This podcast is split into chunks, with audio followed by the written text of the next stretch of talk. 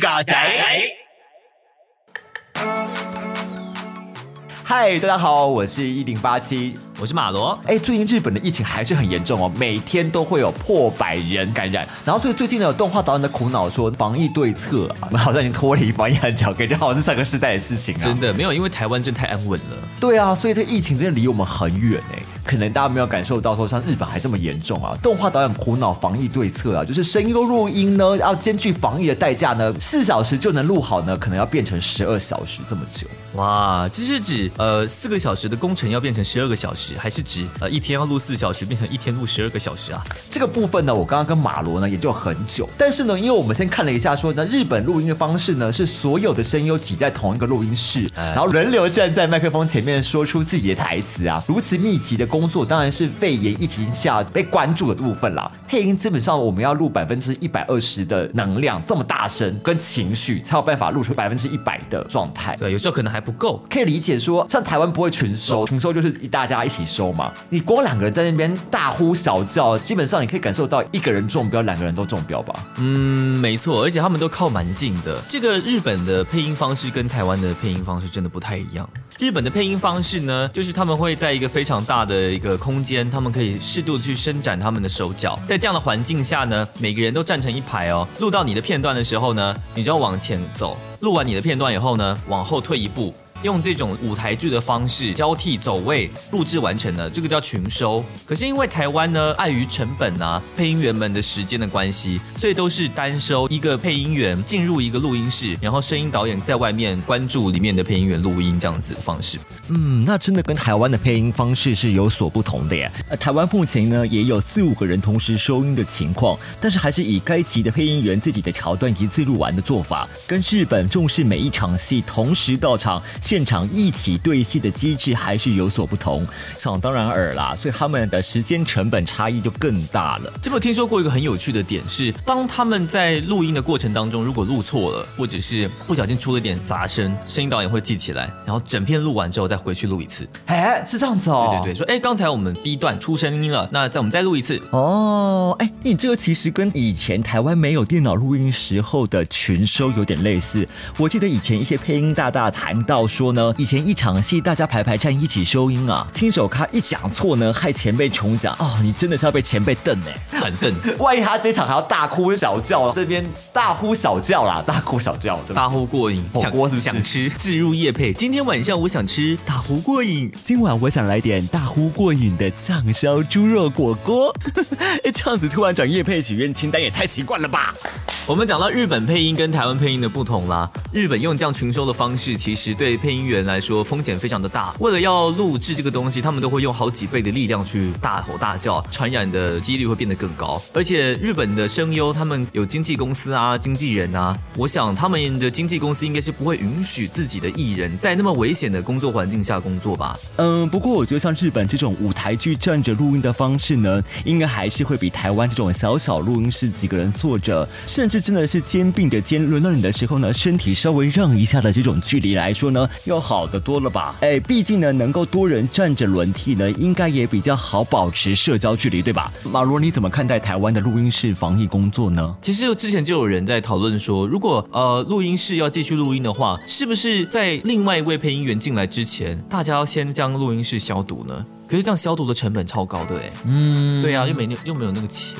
可是我，因为日本好像想要做到一次就一个人录音了，再加上他们又是一人一脚，对呀，对呀，那万一他们真的还要落实，还要消毒的话，那哇塞，那时间真的好，那真的是很夸张。但我相信应该是要那样做的啦。以日本那边的严谨程度的话，哎，不一定哦。嗯，他们很严谨，但是他们没有很专注于病毒。我好好奇哦，日本人真的怕病毒吗？在早期的时候看到那些街坊，他们年轻人对于病毒来说，其实很不害怕哎。还病毒是什么？就跟面包超人打架的那个吗？哎呦喂哦！我觉得全世界现在轻呼病毒的人都是认为它就是流感啊。哦，我好像有看过他们议员那个车子上面写的标语就是什么肺炎只是感冒。你看那二三四名啊，感染人数最多的一直在换嘛，可是第一名永远都是美国。你就知道说美国人太不爱戴口罩这件事情，真的造成的影响实在太深远了。防疫这件事情基本上真的需要全民牺牲一些自由啦。对呀，对啊，就是四小时变十二小时，虽然说你花了费经济。成本大，可至少你还是有路啊。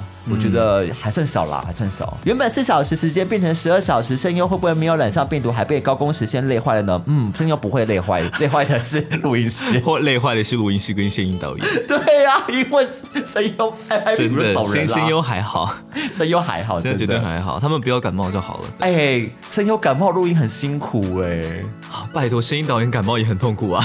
哎，那所以你之前看这些日本动画录制的时候，有什么样的情况吗？他们的状况是怎么样？他们的状况就是他们都会手拿稿子嘛，嗯，就有点像小本子。我觉得那种方式就比较参照、参照、参照，啊，比较像是在参照舞台剧的演出方式。那那种方式方式，哎，接换你了哦。救命啊！反正他们参照舞台是，他们参照舞台剧的方式来演出。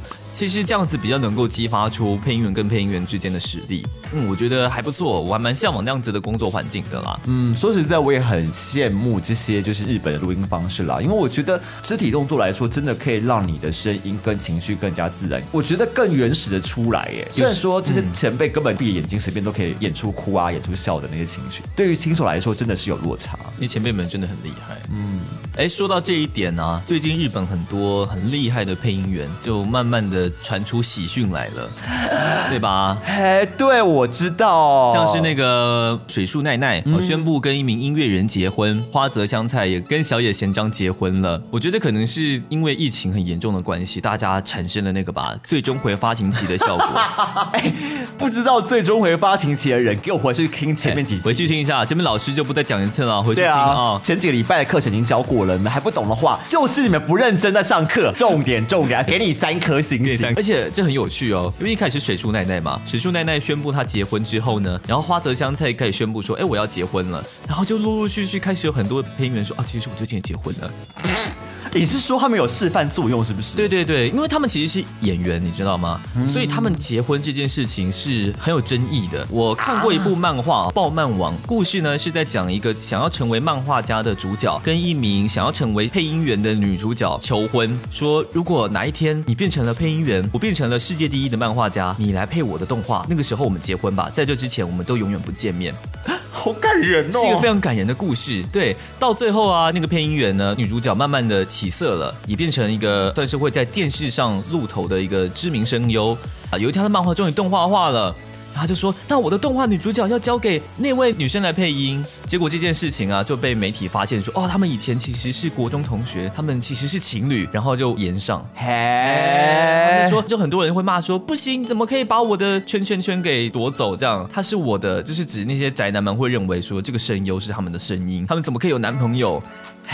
对啊，所以这些声优他们发表自己要结婚，其实是在日本可能这个现象不常见，也是因为他们真的够红啦，所以他们声优真的已经像是我们这些火红的偶像的状态，所以一结婚就会衰落谷底，人人气就会下降。所以这部帮帮忙最后有没有结婚呢？自己去看。还有个题外话哈，讲一个有趣的梗好了，嗯，就是跟花泽香菜结婚的这位配音员小野贤章，他正是配第五代啾啾的配音员，第四代的配音员。呢，叫做小野有树，嗯，那第三代的配音员呢，叫做小野大辅，也就是连续三代都姓小野的人都担任了啾啾的职位，所以大家都在猜测说，哎，那第六部配音员究竟会是谁呢？因为第六部的啾啾主角啊是个女性主角，所以大家都在猜说，哎，是女性又要姓小野，这有可能吗？没有这个配音员啊。结果最近花泽香菜跟这个小野贤章结婚的这个消息一出来，他说，该不会冠了夫姓之后就确定是花泽香菜了吧？小野香菜。终于宣布要，他是一个这样的舅舅梗，还蛮有趣的。所以这疫情导致的这个最终回发情期啊，我在想四小时变成十二小时，日久生情了。啊，你好会讲哦，哇，你好会讲哎 哎，不能大家知道说我讲这句话是为了要 ending 啦。一零八七大师来开示了，就是疫情可能可以帮助我们的爱情更加升温，大家一起加油，叮，爱情加油好吗？我们下一段。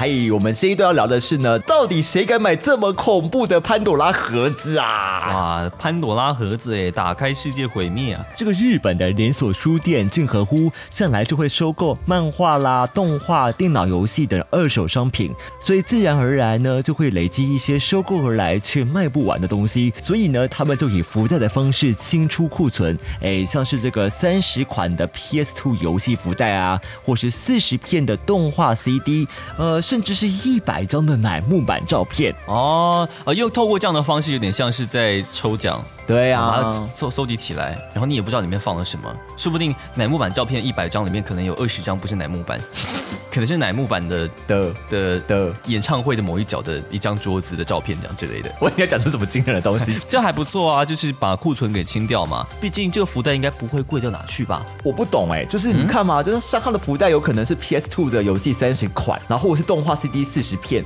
嗯，而福袋本身的意义不是本来就是这些很多莫名其妙我们未知的东西吗？对啊，就是百分之五十的期待跟百分之五十的恐惧啊。对啊，那为什么这次会有这么大的讨论度呢？我觉得最主要的是因为他们卖的这个福袋啊，叫做女性向同人志福袋。好，对于女性向粉丝最重要的就是配对，也就是所谓的 CP 嘛。但是如果说打开福袋都是你不喜欢的 CP，那种感觉是很不舒服的。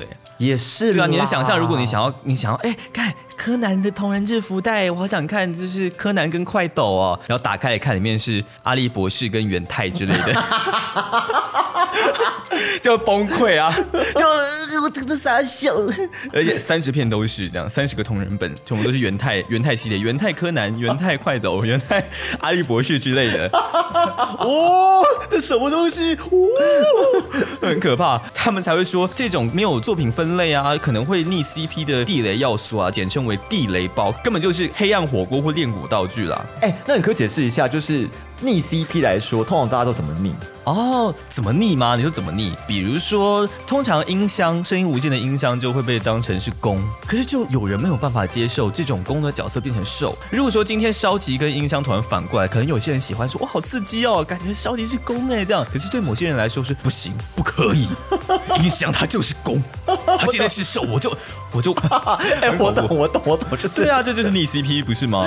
哦哦，这就是逆 CP 啊，对啊，就是逆 CP 啊，这样子啊，对啊对啊对啊，我可以理解啦。大家想买同人志的人的而言，就是从来没有习惯过这种随机抽奖，然后随机抽剧情，哎，哇，我觉得当温暖呢，真的蛮恐怖的。你可能想说，哇，好喜欢这部动画，那有他的同人志，打开看，全部都是 NTR，那不是蛮不舒服的吗？对，也是也是，对啊，就有种被欺骗的感觉。对，这种欺骗性象的东西放在福袋里，就是变成百分之百的恐怖啊，已经没有期待了，你知道吗？嗯，而且以我目前看过身旁的朋友同人志场买东西，他的喜好真的落差很大，哎，像我认识很多是完全无法接受太开车的，有些人喜欢开车，但是后面不开；有些人喜欢前面开，后面不开；有些人喜欢前面不开，后面开；有些人喜欢前面好像要开，但后面其实真的没有开；有些是一直开。你这段大家会扎你，说可能有人听不懂，但是懂的人就听得懂。好，欢迎大家在底下留言，大家喜欢怎么开呢？怎么怎么开？真的是莫名其妙，真的。可是不得不说，日本的福袋真的是还蛮有市场的，在台湾好像比较少见。哎，对，福袋这件事情我真的觉得很神奇，就是像我们从小就有福袋的东西，但是呢，每次看到那些跨年呐，他们会排福袋耶，所以我一直以为福袋这种东西在日本来说，感觉他们的销售量跟他们的欢迎度是很高的，可台湾来说，福袋就很像是一堆垃圾啊。啊，对啊，台湾福袋就是垃圾啊，有些时候交换礼物收到福袋都会超神奇的。对啊，对啊，可能像我自己的经验来说，小时候会去文具店，然后看到他们有卖福袋，就很有兴趣就买了。哎，真的是，例如说五把尺，就就人这么多尺要干嘛？五把尺，你可以变无尺大人。我后来就觉得越大包东西一定越烂，里面里面塞一大堆便条纸，你知道超生气啊！真的，它就是要塞的鼓鼓的，让你以为里面东西很多。那你觉得就是福袋里面该塞什么样的东西？你觉得才会让你想要去买那个福袋呢？为什么百货公司的福袋这么受欢迎？因为毕竟它真的是它价值比较高嘛。嗯嗯，对啊，那那。我觉得还是说你要抽中低的价钱去买到高额的东西的这种福袋的比较吸引人了，不然你不觉得何必呀？你很大的几率是拿到你不想要的东西。对啊，对啊。哎，但我说真的，我小时候很讨厌福袋，长大后我才知道啊，原来福袋是有它存在的意义的。我举个例子哦，比如说你今天想送不是那么熟的朋友礼物，你一定会觉得说。他喜欢什么，你会不确定嘛，对不对？对所以你就先想一下，也许他喜欢某个东西，那我把它包装起来送给他。可是你想想，会不会送给他不喜欢？那你就上面写个福袋两个字，就说哦，这用抽的啦，对不对？福袋很方便啊，拿来送礼就是有一种啊呃是随机的嘛，你喜不喜欢没办法，它福袋啊。可是我跟你讲，我跟你讲，你这个逻辑很像是最近大家很流行的，例如说圣诞节的交换礼物嘛。我觉得交换礼物跟福袋最大最大的落差就是福袋往往会让你感觉说是大杂烩，里面到底无为 boy 的。对啊可是通常一般我们交换礼物，你会觉得是一个主题啊。哎呀，好像是。对啊，所以我觉得还是有落差啦。我理解就是这种清库存啊。你们家的福袋如果清库存是还有一点点良知，跟就是让他觉得 CP 值很高的话，我相信还是会造成热潮啦。还有点良知的话，对啊，哎、你把一些就是真的原本是正品的东西，什么东西都塞进去，同一包以为很大包就是了不起的话，就觉得让人觉得生气啊。如果他今天就是放一个福袋，然后上面就写我的英雄学院或柯南这样子，就会有一种很恐怖的感觉，你不知道打开里面是什么。哎、说不定可以像那个幸运饼干一样啊，你就抽到就说，哎、你就知道说你今天最近运气好不好。那不就不是福袋，那就是占卜啊，那就一般的占卜不是吗？对啊如果抽到自己不喜欢的东西，那个挫折感真的很大哎。最后问大家，如果是这种女性上的同人志福袋呢，买到不合口味的同人志可能会受挫，你还敢去买吗？你敢不敢买像这样的同人志试试手气呢？其实蛮好玩的，干脆我们就是去 CWT 之类的，然后我们就是跟很多的作家直接做联名，呃，大家一起福袋方式，你知道随机抽，但是前提就是你这个福袋本身还是要让人觉得超值的感觉。或者是你就是标榜说里面会一响二响吧，里面高几率出现柯南快斗配对，对，但是大部分都是元太跟哈利博士，真的会生气耶！气死我！哎、场次这样玩其实还蛮有趣的嘛。对啊，对啊，对啊，对啊应该有我相信应该蛮多蛮蛮多场次应该都会这样做的。福袋，我好像看过，是假的嗯，我看过类似的。好，下次我们发现的话，我们再拿来跟大家分享。好的，好，我们下一段。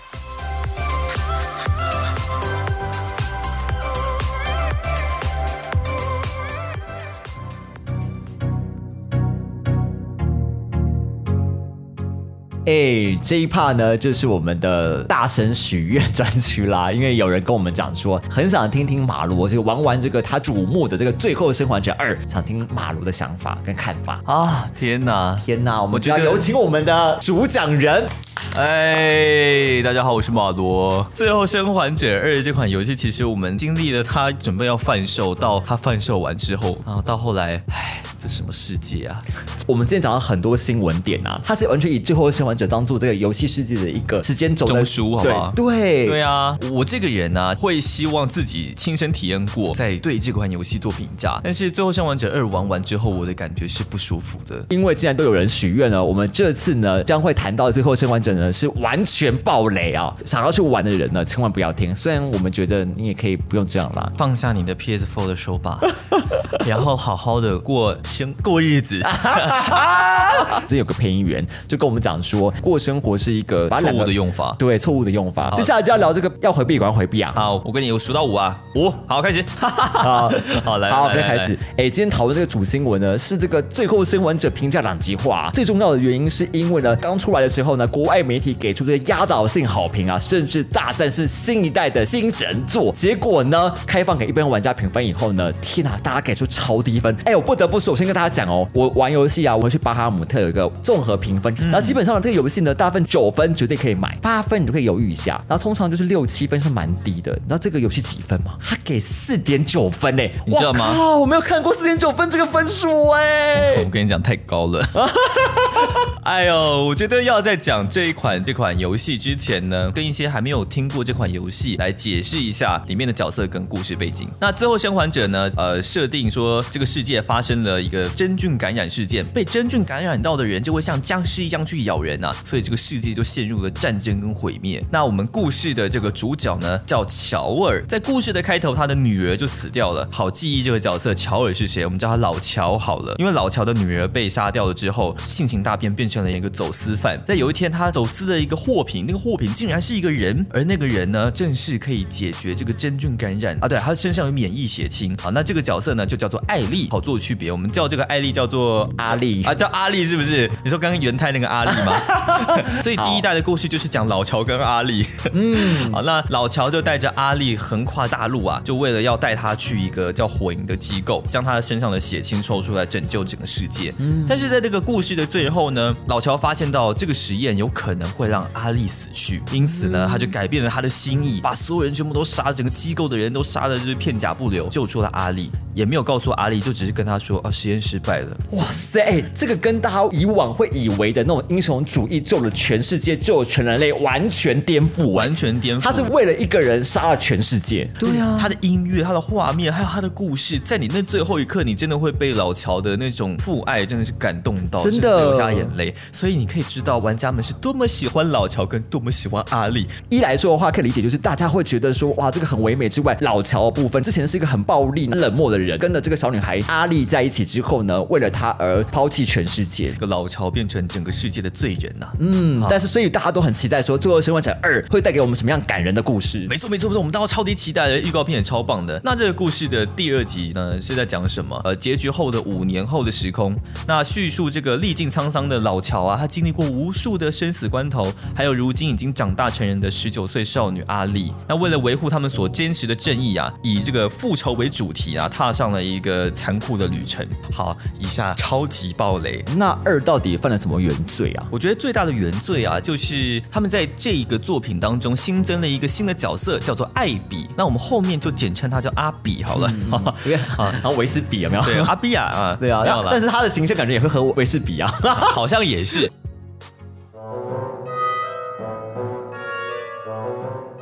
阿比这个角色，她是一个金发，然后身材健硕的一名女性，变成二代的主角。但这个角色并不是那么的讨喜，因为她在故事的一开始就将我们大家一代非常喜欢的老乔用高尔夫球杆打得头破血流，最后死掉了。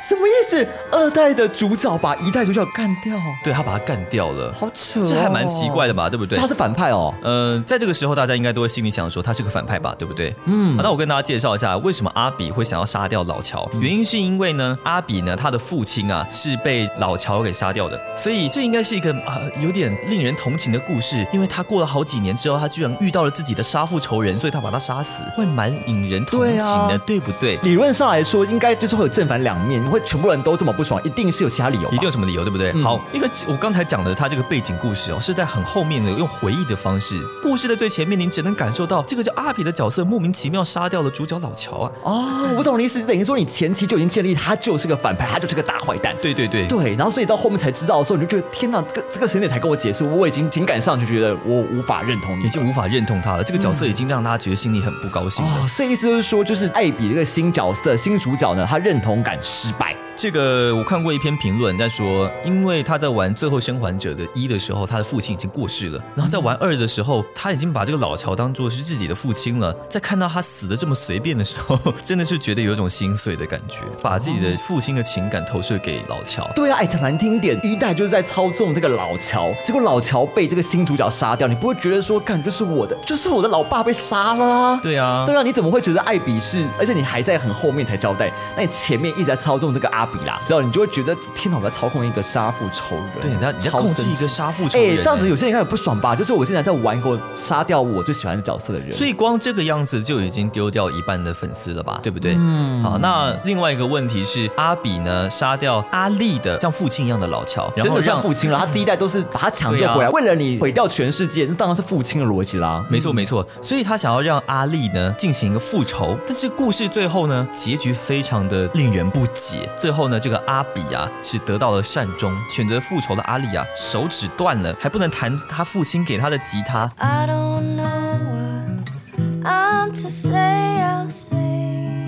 然后就这样子说啊，我不报仇了，我要放下那些仇恨，然后就没了。阿丽去找阿比复仇，然后后来等于是阿丽呢，她复仇未果，但是阿比却得到了善终，这种感觉真的很糟，有一种遭到背叛的感觉。我觉得一个很奇怪的点是，因为这个游戏去看过这款游戏的实体片的话，你们应该会很清楚看到这款游戏的封面清清楚楚画着阿丽冒着汗，然后流着眼泪，想要复仇的那个表情，就觉得说啊，阿丽应该是主角吧。但在故事的结尾得到成长，得到善终的人是阿比。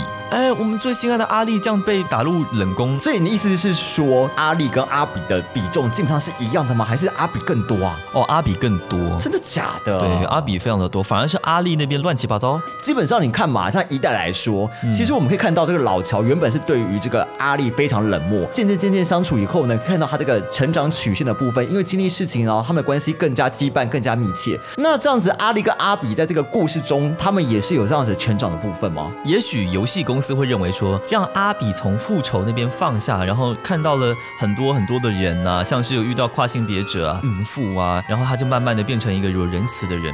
但是阿丽呢，在这个复仇的过程当中，他最后体悟到复仇是没有结果的，所以他也放弃了复仇。原本是一个好像很可以理解的故事，说啊双方都成长了，嗯，但为什么玩家还是不能接受呢？第一代的主角老乔，他在被这个阿比给杀掉的时候是非常的奇怪的。第一代的主角老乔，他是一个聪明的人，他也非常的谨慎，也就是因为他这么谨慎，所以才活过了第一集嘛。但是在第二集的时候，很明显他失智了，他竟然在一个陌生人他失智了，他得阿斯不是不是不是不是名副其实的失智，失智的话另有其人，但是不是他。好，啊，这反智啦，就是反智反智能，就是反智能不不符合正常逻辑。对，他就不太像老乔了。你想想看，在僵尸末日，任何人都可能是敌人的状况下，你居然在一群不认识的人中间说：“哦嘿，大家好，我是老乔。”他就被打死了，就因为他把他名讲出来超智。障，超智障哎、是不是很智障？还有一个点呢，是因为其实这个阿比啊，在被僵尸追捕的过程当中呢，是有被叫老乔给救回来的，也就是说是老乔救了阿比。理论上来说，老乔应该是阿比的救命恩人。嗯，但是不到十分钟，阿比就把老乔给杀掉了，天哪，好人没好报哎、真是好人没好报啊！是哎哎，说实在，你刚讲第一点，我就很不 OK 了，因为我之前看过很多卡通的游戏啊，嗯如果他的那些正义热血啊，超乎逻辑啊，你就觉得都都给你讲就好啦，因为就没有正常逻辑，你怎么会想要看这部剧呢？是无法获得认同的。那中间还有一些小问题啦，我觉得是游戏上就玩起来不太舒服的，就是他会一直跳来跳去，比如说现在可能是一个很愤怒的复仇场景，但是在下一秒突然变得很温馨，哎，下一秒突然变得很复仇、很暴力。哦，回忆效果是不是？对对，就觉得有一种、啊、为什么要安插这些回忆来打断我们的情绪呢？对啊，就觉得游戏的体验有点微妙吗？情绪不连贯。那我跟大家总结一下，为什么大家会对这款游戏感到如此的反感，在玩的过程当中会觉得不舒服呢？假设一下，今天你是第一代的玩家，那想必你对老乔以及阿丽应该已经投入你的感情了，所以你会觉得老乔是自己的父亲，或者是你是老乔啦。对，在第二代的时候呢，老乔死掉了，这么突然的状态下，你是不是会瞬间的把你的情感投射到阿丽身上？出现了一个人把我心爱的亲人给杀掉了，这个人就是反派，而我就应该是主角，我应该是阿丽。那阿丽最后采取的行动是复仇，对不对？游戏公司也是这样设计的，在最后，因为这个阿丽她是抛弃了一切，就只为了要复仇，也许可能有点过激，不过玩家也会顺着阿丽的心情去，才会有那个情绪的波动嘛。嗯，那玩到最后呢，阿丽是没有复仇成功，甚至断了手指，这么伤感的故事，你要呈现给玩家的意思是什么？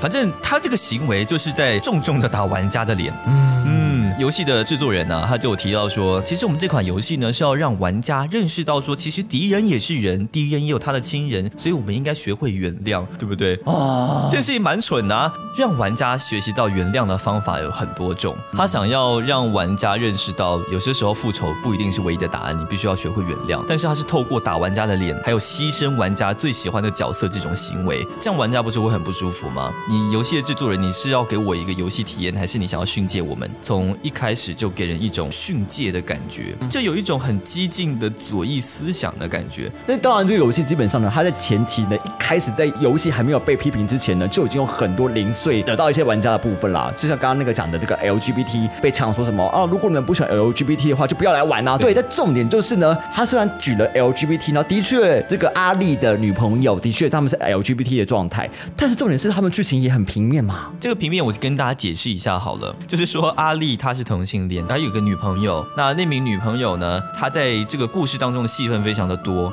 可是它实际上对整个故事并没有任何的影响力，它没有影响到游戏的剧情，所以让玩家深深的觉得说，安插进来就只是想要展示说，呵，你看这世界上是有 LGBT 的哦这样子而已。哦，一定也是因为他没有让大家把这个角色有认同感吧，等于说根本就没有存在感啊。嗯，对，他没有存在感，嗯是的。认同感蛮重要的啦。如果你都要做这个 LGBT 文化，然后你为了要让 LGBT 融入大家世界，一定要让他觉得 LGBT 就是我们的朋友嘛。但是你没有做到，你没有认同感，让这个角色让有认同感，甚至你根本篇篇幅也不多，虽然只是在那边存在，那是啊是啊，而且看着他今天安插了这个东西，现在这个 LGBT 它反而变成了游戏制作人对游戏玩家呛声的一种方式，说如果你们不喜欢我的游戏的话，那你们就是歧视黑人，你们就是歧视 LGBT。既然他提到歧视这个点，其实他在游戏里面做了一件非常糟糕的事情。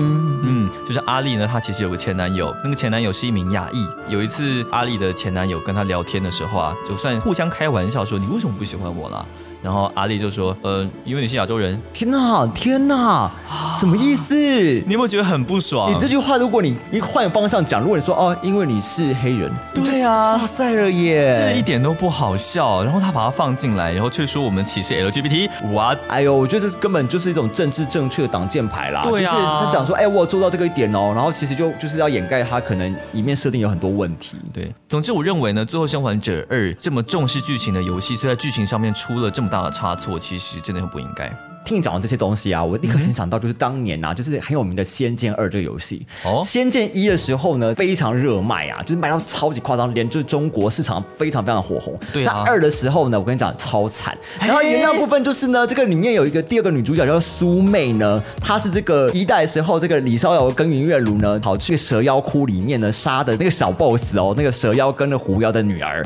我跟你讲哦，第一个是大家觉得烂，是因为哎，你二代的主角感觉就出来，这个不是主角魁的人。就是他一个配角人，然后再加上你埋的这个被杀的人，硬要塞这个剧情进去，然后你要想说，哦，这女主角本来要找这个。李逍遥跟林月如复仇，因为里面的故事主轴女主角是这个李易如，嗯，对啊，然后结果后来因为就是跟他们相处后，他决定要放弃复仇啊。其实某程度而言，他还比他先进哦，是他放弃复仇，但只是说呢，这个复仇原谅竟然是这一代主题，跟第一集这个唯美的宿命来说呢，就是会让他觉得稍微不好吞咽。但是至少至少这个《仙剑二》呢。它还是一个主轴剧情，只是后面提到这个东西，不知道你这个最后生还者一开始就杀掉人家，哎。人家这个是最后面才发现，然后最后才有这个心理转折，你知道吗？所以你已经先认同了苏妹这个角色，你那个是前面就毁了耶。我认为最后生还者最糟糕的地方就是游戏公司有一种我就是要这样做完，你不能管我的感觉。可是仙剑可能没有，哪怕这两款游戏在剧情上面其实是蛮像的，也许就是仙剑生还者之类的。有 有一派网络上的讲法是认为呢，嗯，因为你看最后生还者一呢，他就进行反套路了，你竟然是为了一个人毁掉全世界，跟英雄主义刚好相。相反，所以呢，他二人也想到这个反套路的情况啊，然后想不到反反反到最后乱七八糟，嗯，对吧？也是有可能吧？对啊，对啊。那第二点就是，你是不是说，其实这个游戏有其他种做法也是合理的啊？对不对？就我认为啦，这款游戏唯一的解决方法就是把呃阿比的这条线跟阿丽的线是分开的。你要么先玩完阿丽的复仇线，然后再玩阿比的赎罪之旅。你故意把这两个角色的剧情混在一起，然后让玩家觉得心里不平衡，你就是想要打玩家的脸吗？一讲到这个啊，也让我想到《仙剑二》的制作人在获得这个惨淡的经验之后呢，接受采访讲出来的一段话。哎，现在想想这段话也蛮适合套在《最后生还者二》的哦。像这种前代已经是举世名作的游戏呢，打着经典角色出场的续作其实是非常危险的。如果你还没有准备好，贸然出手呢，反而会死得更惨。那《仙剑奇侠传》系列。从二代开始呢，就换成以同样世界观、不同时间轴的状态呢，去操作新的角色，偶尔让经典角色出现插插花。那套用在最后生还者二呢，这样的操作会不会更好？如果是互相复仇的戏码呢？以全新角色换掉的老乔跟阿丽的部分，会不会让玩家更公平的评比阿比这个新角色的呢？其实我觉得阿比这个角色也非常的可惜，不算是一个很糟糕的角色，只不过他放错位置了。嗯，我真的也觉得哈，这个是千算万算呢，还是败在这个剧情结构的难关之下，也就创造了这个四点九分的悲剧啊！唉。是啊，这让我想到最近常讨论的，到底是《最后生还者二》比较恐怖，还是《宝可梦大集结》比较恐怖啦？呃，这个好难，呃，这个两个都很，两个都很可怕。就以上就是我们对于这个《最后生还者二》的一些分析跟解析啦。哎，那最后你有，你对这个游戏，你有很后悔玩这个游戏吗？我其实没有很后悔啦，我觉得看到它像这样子，已经算是个结局了。比你听到负评的好一点点了吗？呃，好一点点，除非啦，我说除非，除非他第三集出了一个叫《最后生还者 M》，那我就另当别论。也要来个推塔游戏，变推塔游戏这样。哎，其实可以做吧？我觉得那样说不定还比较好玩哎。也有可能。对啊，对啊。为什么不做成最后生还者 M 呢？二零古堡都有类似的游戏，不知道不同玩法的新游戏。啊，对没有啦，啊，没有啦，请这个游戏公司把工作室给烧了，不要再做后续的动作了，拜托不要。啊，以上就是我们对于这个《最后生还者二》的这个回应啊，跟我们的想法。那你对《最后生还者》这个剧情来说呢，你喜欢吗？玩过以后，你有没有觉得很生气啊？然后还是你想不要平反？欢迎大家在底下留言告诉我们好，。那大家在留言的时候呢，呃，也可以稍微顾虑一下，还没有玩完的玩家，记得那个暴雷的东西不要爆的太明显哦。嗯嗯以上就是我们本周的猴力尬宅。我们这期猴力尬宅呢，首先聊到的是这个动画导演苦恼防御对策，这个原本四小时录好的变成十二小时。哎呀，我觉得最辛苦的果然还是声音导演啊。再来呢，就是这个日本连锁书店正和屋推出了这个完全没有分类的女性向同人制服袋，没有分类，没有配对，简直就是恐怖的潘朵拉盒子。真的。哎，最后的最后的最后呢，是这个《最后生还者二》的，我们请马罗告诉我们这是怎样的作品呢？哼，是。没有啦，没有啦，我觉得超过分。我们 Holy 尬宅呢是把最近有趣的 A C G 新闻整理成懒人包尬给你听，没错，让你躺在床上、泡在水里都可以知道宅宅世界的大小事。捞我的老乔还来。我是猴子马罗，我是狸猫八七，那我们下次见喽，拜拜